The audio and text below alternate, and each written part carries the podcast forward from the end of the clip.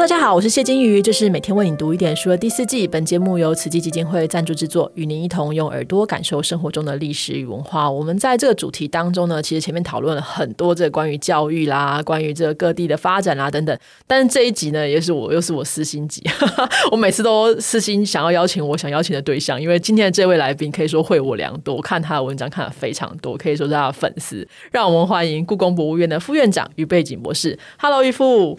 嗨，谢金宇小姐，你好，我是要叫你什么？你叫我金宇就可以了。OK，金宇小姐，你好。呃，我很荣幸能够上你的节目啊，谢谢你曾经读过我的文章，谢谢。大家听到渔夫的声音就知道，我们渔夫是一个很严谨的人哈。那你就看他的文章，你就会发现这个这个布局很绵密，而且有很多有趣的资料。那我自己在读的时候也觉得很丰富哈。那我们知道您是这个中国陶瓷史研究的这个专家了哈，能不能跟我们谈谈当初是为什么走进这个陶瓷的世界里面呢？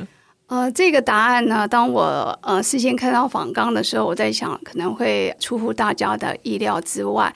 其实就是我最近正在思考一个问题：到底什么是历史的真相？那如果把这样的一个议题放在我自己的身上，其实很多的状况都是偶然巧合，然后演变而成的。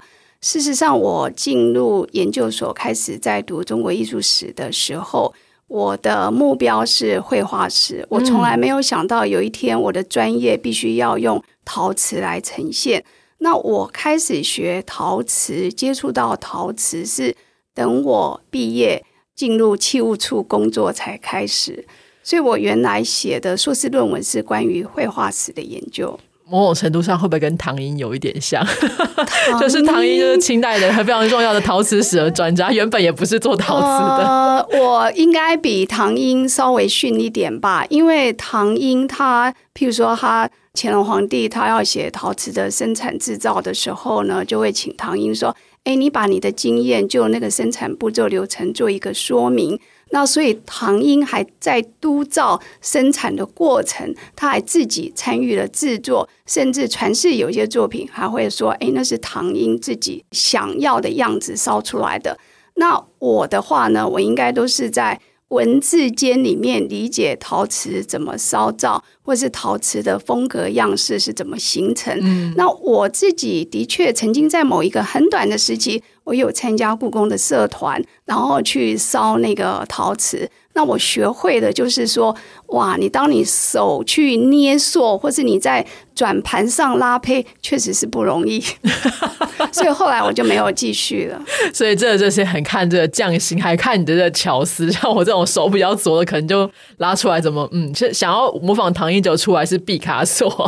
那我们知道故宫其实收藏非常多丰富的这个清宫瓷器，大家如果去的话，一定都会看。那历代皇帝的典藏也非常非常多，也会看到很多这个。皇帝去尝试去做一些新的瓷器，然后那当然大家去看都会觉得说，哎，这某个皇帝的审美观很漂亮，他整个另外一个皇帝怎么做出来好像有点花哦。大家想说，这这个美感到底在哪里？那重点是在于您认为瓷器的这个魅力是什么？就您自己看来，瓷器的魅力是什么？坦白讲，就是这问题其实就牵涉到，假如有人问我说：“哎，你最喜欢故宫的作品是哪一件？”嗯，那我一定毫不犹豫的回答，我最喜欢的那件作品叫《礼堂万壑松风图》。那你为什么喜欢？你听我讲，就为什么我我会这样讲呢？就是因为当我还在学生的时候，我到故宫上课，看到那件作品，当时候得到的那个震撼感，现在还记忆犹新。然后它是一件那个。平面的作品，所以你看，只要在这样看，在合适的灯光之下看，或是就算是在展柜面前，你可以找到很多很多的细节。那瓷器它是立体的东西，然后牵涉到釉色，牵涉到造型，然后还有那个釉的质感。可是这个瓷器跟书画不太一样，是说，如果你要去欣赏瓷器。你没有办法接触到它的话，你就很难很难去理解那种质感的一个感受。所以，如果你问我说：“哎，瓷器的魅力在什么？”我可能会想说：“诶，那如果有机会的话，我们举了十件、二十件、三十件，可能才能够从里面归纳出一定的魅力所在。”嗯，这是不太一样的。我记得我那时候看那个大观展的时候，去看那个万就是汝窑，对对对，汝窑啊，还有书画的时候，也是觉得哇，非常震撼。因为我记得故宫有很大的展柜，所以那个画展开的时候，其实非常的震撼。那另外就是瓷器，您刚刚讲的说，就是它那个温润的感觉，是说您在研究的过程当中，当然有机会可以，我们平常人是不能随便乱摸啦。但是在这个研究的过程当中，你有机会去接触它的时候，你会感觉到那种就是不一样吗？就是他如果一定要讲那个呃接触的感觉。接触的感觉当然不是只有呃它的釉的温润，还有它的重量啊，还有它触感。你把它翻过来看，然后翻过去看的那种感觉。那最重要一点，我刚刚为什么讲它跟绘画不一样？就是说，当我们今天在电脑面前，然后看到书画作品，也许它可以放大看到很多细节，你觉得还蛮开心的。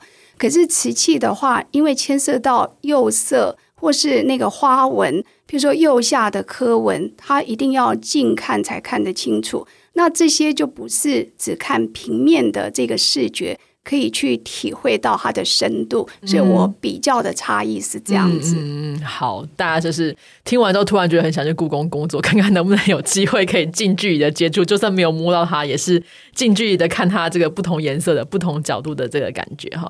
那尤其是我们在看到这个很多瓷器的时候，常常会呃有一个落款，然乾隆年间啦、雍正年间啦，好像这些东西都是皇帝主导去烧制或皇帝自己收藏的哈。那清代的皇帝们为什么对瓷器如此着迷？他们有什么样的脉络吗？在你的研究里头，在我的研究里面，清代的皇帝是不是每一位皇帝都对瓷器着迷，或者是他们看待瓷器是有什么样不同的态度？我觉得是要分别分区分出来看的啦。那如果我们就举大家最认识的乾隆皇帝，他在位的时间就是一七三六到一七九五。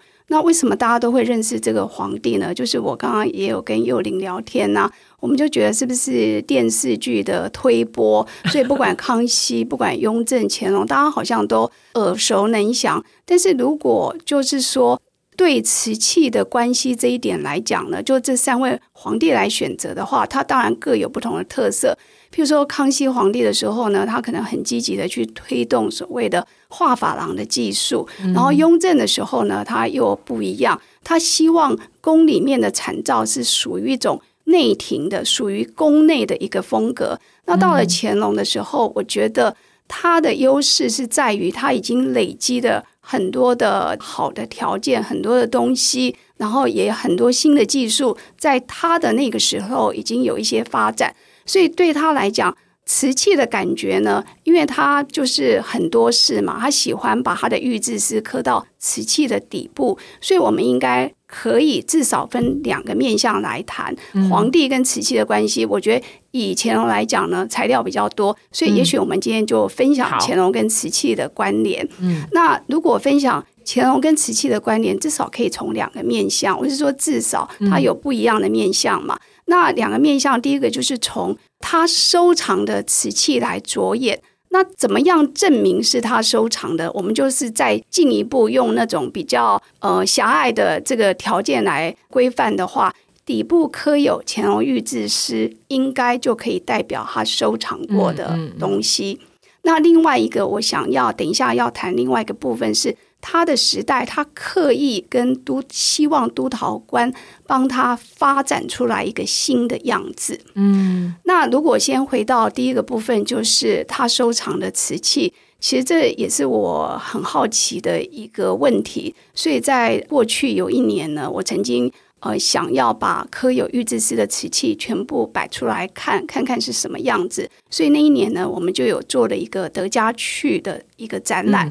那结果，当我们把它摆出来的时候，会发现大部分呢，就是所谓的宋代的民谣，就是一般人认为的属于清代的话，如果说是一六四四才开始，那宋代呢，就是九百六到。一二七九，相对于清代也是一个古代的时代，不是只有我们现在嘛？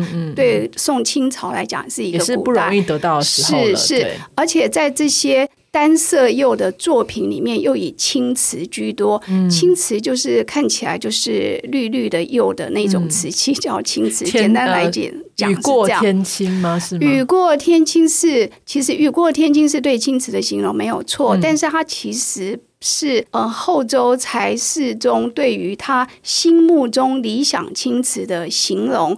但是现在常常下雨，那雨过天晴到底是什么颜色呢？我们拿现在的标准来看，可能不同的人会有不同的看呃看法，甚至他可以拿出不同的色票来比对嘛。嗯嗯或者是去比喻。那我要讲的那个青瓷，就是比较宽泛的一个理解，就是像汝窑。如果听众朋友知道汝窑，或者像南宋官窑，或者像龙泉窑，或者是更具体的，就是一个绿色系色调的一种瓷器。那为什么会有这他特别偏好这样的一个瓷器呢？因为我们，然后第二个步骤就是检索那诗写的内容。坦白讲，那预制诗的内容是很难理解的，因为就第一跟现在的表述方式很不一样。第二，它里面呢，为了表现它非常的 有学问，所以他用了很多的典故。然后第三呢，据说他即使是他想要这样写，然后他也会请旁边的词臣说：“哎，帮我修一修，改一改。”所以他们就会愈发的应该怎么样？雕琢，对，所以就完全跟现在我们讲的白话文完全很很不同。那但是它里面会透露出一些讯息，至少我看得懂，我相信我看得懂，大部分也都会看得懂。不一定，不一定。他一直在追求一种东西，叫官窑，官方烧造的瓷器。嗯，那这个官窑的轨迹呢，在宋代的时候，就是。对现代的考古工作者来讲，他们是透过考古出土的材料，他们在想：哎，北宋的时候，就九六零到一二六这时间呢，烧的最好瓷器应该是汝窑啊。所以汝窑有没有可能是北宋的官窑？那乾隆在御制诗里面就说，根据他的判断呢，汝窑应该就是所谓的。最好的宋词是北宋的官窑，所以这是不是一个很有趣的对照？我的意思是从学术研究的角度来看，对，哎，他自己自成一派的这个鉴赏观，然后可以跟现在的学界透过考古出土材料做成一个很鲜明的对照，然后大家不约而同认为汝窑就是北宋时候烧的最好的一种瓷器，所以它才会在。汝窑瓷器底部刻的这个比较简单的宋词方式词，就所谓的宋词就应该要像这样才叫做宋代的瓷器。然 后再来就是到了南宋的时候呢，就是有一个政局的改变，那南宋就会成立所谓的南宋官窑。那南宋官窑据说追仿的就是北宋的这个制度，所以这就是所谓官窑的轨迹。那除了这个之外呢，我们刚刚讲乾隆就是很爱展现他很博学，那他可能举目所见，他当时候已经比我们太优的这个优渥，看到的是这些，但是他就在想，哎，那如果只谈宋朝是不是不够？他就要再往前去追溯有没有。更经典的关于官窑的故事，就他就找到了呃司马迁《史记》里面的一个记载。那司马迁是什么时候人呢？汉代西汉人。所以我昨天有查了一下，西元前一百四十五到一世纪。所以你要知道，我们现在是二十一世纪嘛，然后他是一世纪时候，所以大概是两千年前的，他就追了一个两千年前的源流，这样对对。然后他在里面讲什么呢？就是说。当时候的民间的用器不像我们今天有各式各样的材质啊，有不锈钢，有呃瓷碗，或是有纸杯什么等等。他们大部分是要做陶来当成民生用品。对。然后当时就是说舜有一个故事，就说当时候的民间生产的这个民生器用呢都有瑕疵，所以要怎么改善这一点呢？舜呢，他明明是一个。地位比较高的人，他就跟着一般人在河边做陶，从此呢，这个举动就感动了一般的人，从此就弃不苦语，就是弃就不会有那个瑕疵出现。这当然是一个理想的一个隐喻的故事。那透过舜，他慢慢在整个，我可能又牵涉到另外一个脉络，跟今天也有一些距离。反正就是每一个人的人生都要找一个典范嘛。那在古代的政治人物里面的典范，舜绝对是其中一位。他就是透过这样一个理想的政治人物的典范，然后连到官窑，那回应到他当时候自己生产的官窑，他们就发明一种叫全美。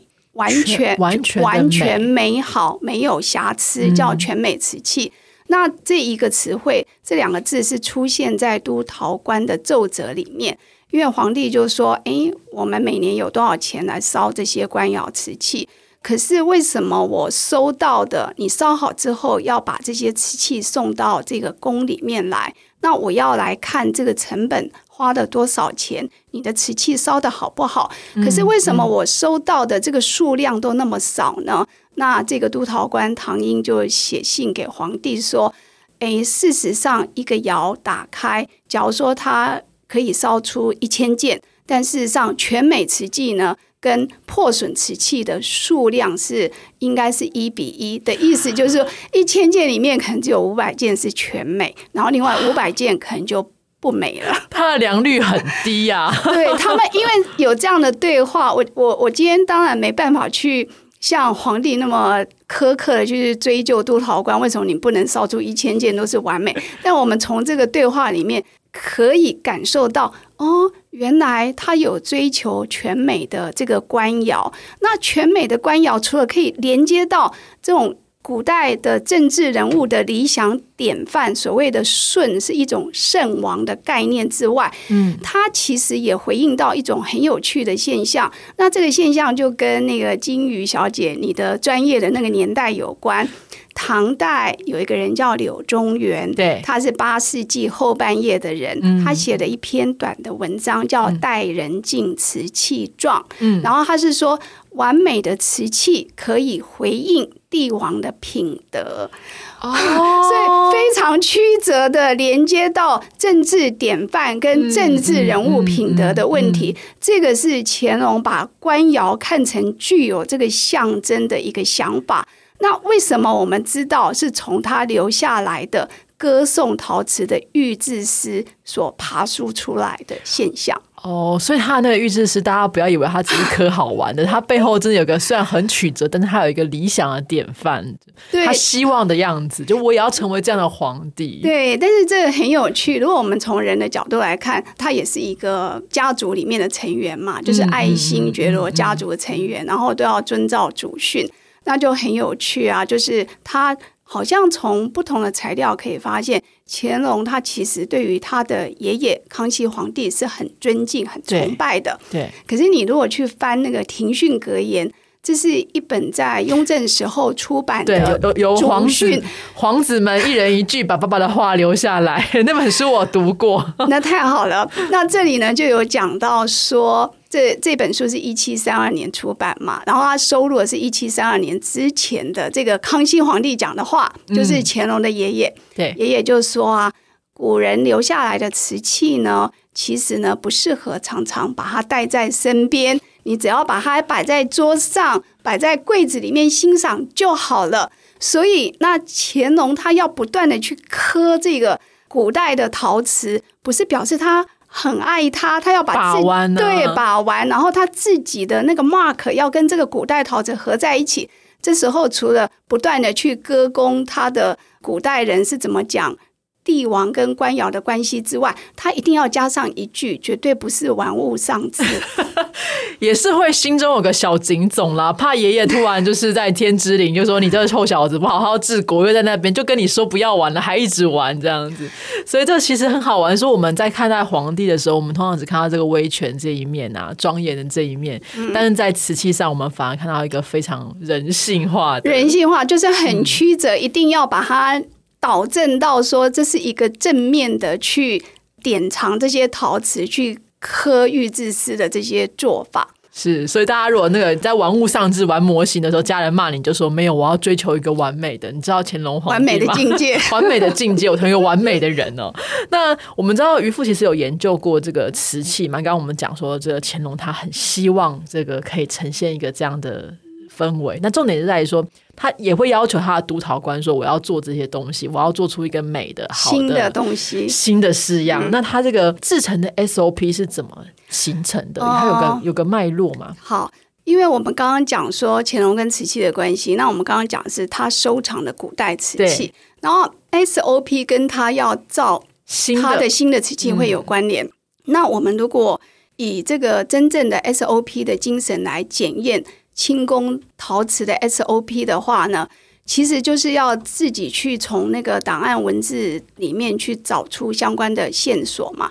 那大约有一个 SOP，就是说它有例行的烧造跟特别烧造，然后特别烧造呢，应该就是有一个成盒的动作。他们当时候在。成盒是成盒，就是说它可能有一些样式要烧什么样式，就是比较晚的时候，我们真的可以看到档案里面是有附图。那在乾隆那个时代呢，还没有，至少到目前我还没有看到有附图。它有个设计图，对。但是我们从文字上面可以知道，说它有的时候就会说。哎，我想要烧造，譬如说一个锦上添花，好了，它是一种纹样的名称嘛。然后就问，呃，就是先透过太监管事者，然后就问皇帝说：“哎，这个样子好不好？”那有时候我们就会在照办处档案里面读到，皇帝说：“嗯，可能需要把这个器身缩小一点，或者是耳朵要改另外一个样子。”所以我刚刚讲的就是。呈报上去，等到核准之后，再发样到景德镇御窑厂去烧造。因为宫廷是在北京嘛，对，那景德镇是在江西，所以它中间的是有一个地理上的一个距离。那所以它就是会前面的北京的这个政府作业完成之后，就会宫廷作业完成之后，就会交到地方的。御窑厂就是专门生产这个皇帝使用器皿的这个瓷器工厂去烧造，这时候他们可能就要带样，然后有的时候你也会读到说，他要仿古的时候，真的会带古代的样去。所以接下来我要讲的那个新的瓷器，这是一个很有趣的一个方式，你可以把它看成是一个全新的，你可以看成说是对于古代瓷器的重新改良。什么意思啊？就是。如果说，哎，那乾隆呢？他对于烧造全美瓷器既然这么在意，那全美还包含什么呢？是一个全新的样子。那这个全新的样子，如果说我们按照就是就人性来理解，其实就是应该就是说，皇帝刚上任的时候，他其实是一个年轻人嘛。比如说他二十五岁登基，然后到了乾隆七年的时候，也不过三十出头。对，在现代社会来讲，也是一个年轻人。那这样的一个年轻皇帝，他可能就是自小就好大喜功。他想说：“哎，我看到的都是这些嘛，我我那我想要有不一样，有没有什么不一样的东西可以烧出来？”那这时候督陶官呢就接到这个命令，然后他就要回报皇帝。所以我们在乾隆八年的时候就会看到说，呃，皇帝就一直交办，一定要创造新的东西。然后他这几年终于想到有一个东西是新的。然后自己呢，先设想是这样子烧造，然后先烧造了几件，呈报上去，请皇帝看一下。那如果你觉得 OK 的话，那我再来成批烧造。那你就觉得不 OK 的话，就没关系，我们再想办法改良出全新的样式。然后还特别要补上一句，并没有浪费太多的公堂，所以他还说他还有自己私掏腰包来烧造。那我们是不是觉得很感兴趣？什么是全新的呢？对呀，结果呢，发现呢是一种双层的瓷器，就是外面是镂空，里面还有一层。那还有一种是可以旋转，所谓旋转就是它可能是一个碗，然后它下面有个座子，那碗跟座子底足是粘在一起的，然后碗加底足粘在一起，可是你稍稍的。呃，推这个碗身，它会在底足上面旋转，所以那叫转旋瓶、转旋碗、转足碗。这个原始的品名是这样子。那大家如果可能就没有什么印象，如果没有去过故宫，可能不太有印象。它的概念会不会有点像是我们那个走马灯那种感觉？这样子，就是我想。有一件那个呃名品，也许听众朋友听过，叫季青鱿鱼转心瓶。嗯，它不是说它是一个瓶子吗？嗯，它是蓝色的釉，上面有精彩的花纹，所以叫季青。然后鱿鱼是在哪里呢？就是在内层里面。然后你要从外层的开的一个小窗户看。那如果你真的可以接触到它。旋的部分是在瓶颈的地方，你慢慢的转动，然后那个金鱼就好像在那个游，所以叫鱿鱼转心瓶。然后刚才金鱼说是不是很像走马灯？的确，就是当我看这个早期的文章的形容，就是想说是走马灯。那后来呢？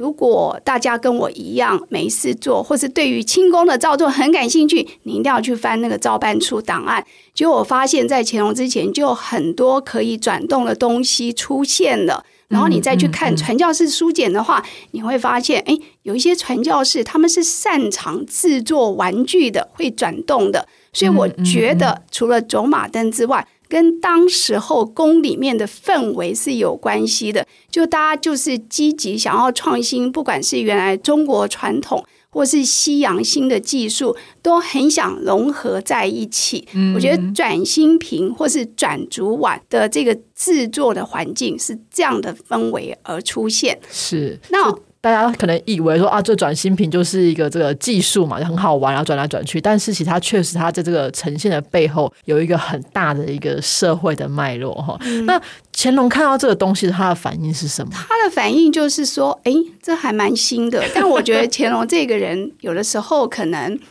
这应该可以理解啦，他。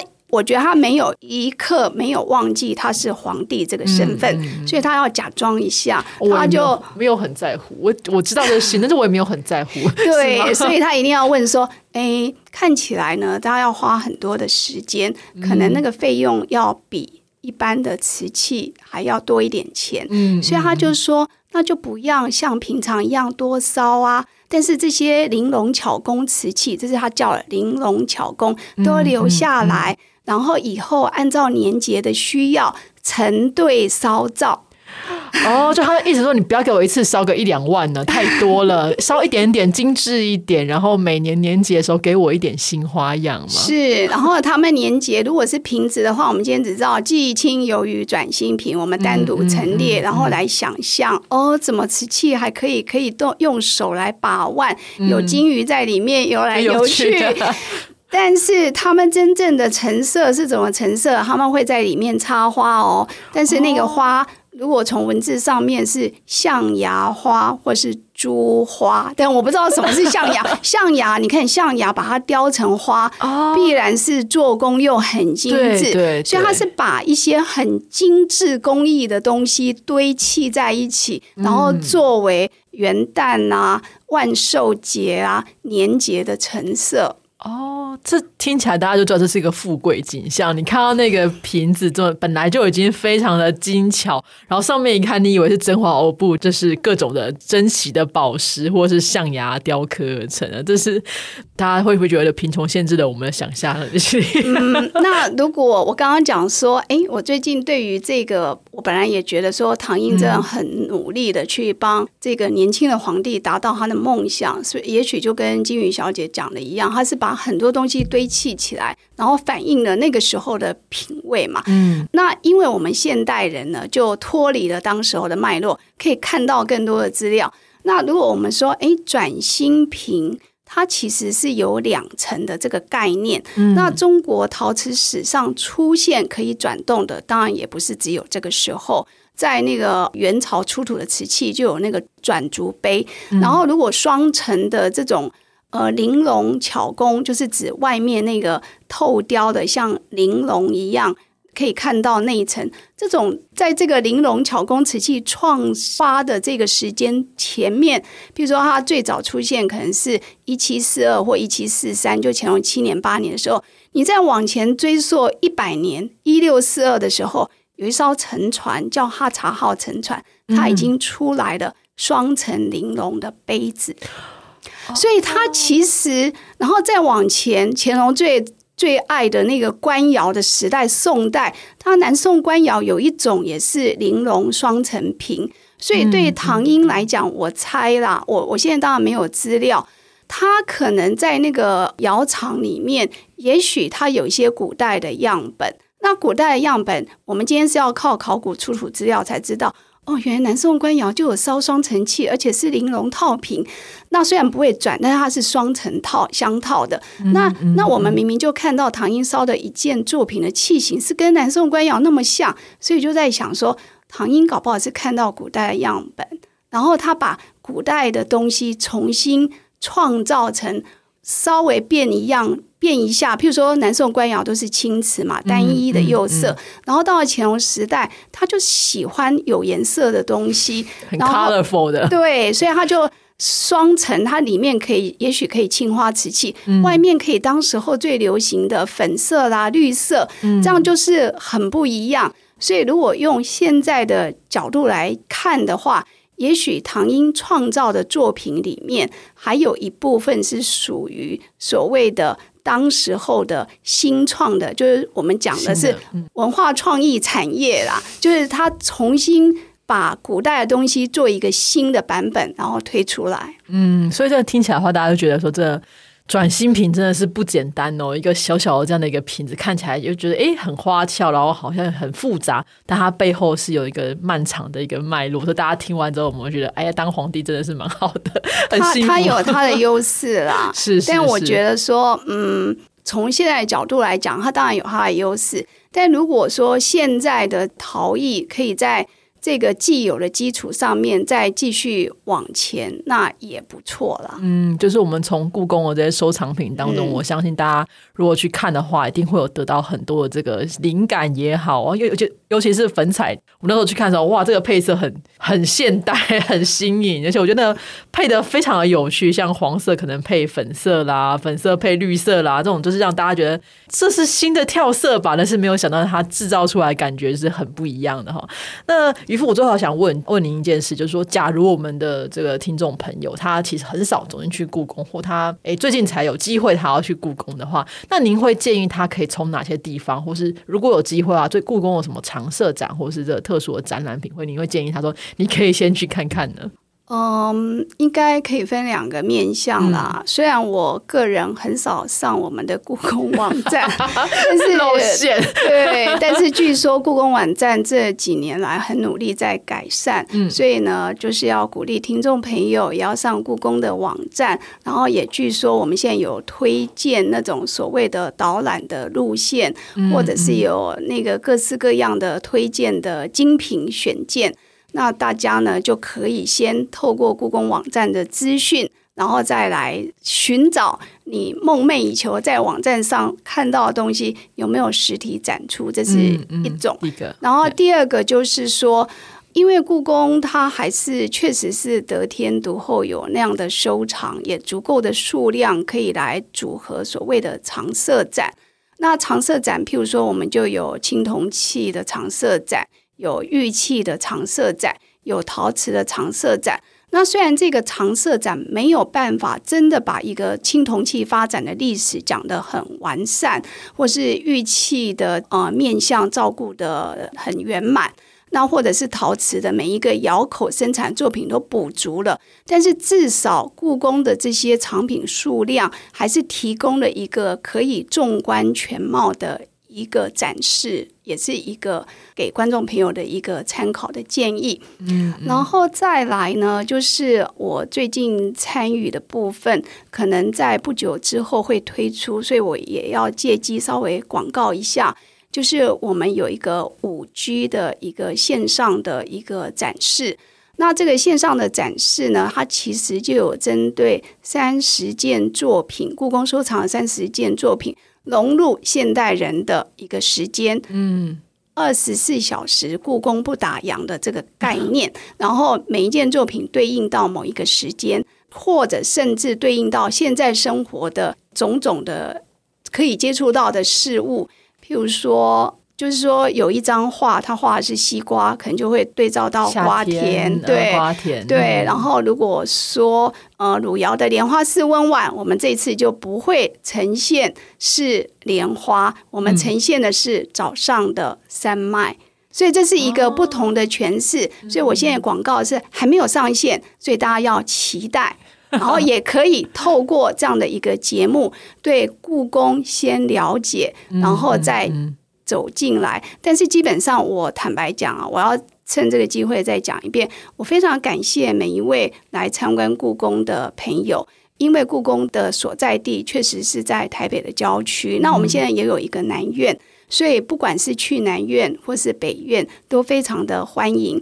因为像我自己有时候去别的馆所，我会觉得哇，这边好漂亮哦，好像窗明几净，然后我们就会觉得说，哎，我们好像没有这样的设施，所以在这样的想象之下，我就是非常的感谢每一个支持我们的这个朋友，都还愿意抽空到北院那。因为我们有个南院，所以我一定也要讲说，欢迎也到南院走走。因为南院现在展览也很多，对对。但但是大家基本上呢，其实如果去故宫的话，因为定期都会换展嘛，哈，那你每次去其实都会有不一样的感觉。我有时候觉得，哎，怎么出现这个？哎，又这个东西又出来了。就有时候久久会重建的东西，有一种久别重逢的感觉，哈，就是又看到你了。所以不管怎样，大家如果有兴趣的话，我们会把副座讲的这些呃内容会放在这个网站的节目底下，大家可以再去搜寻。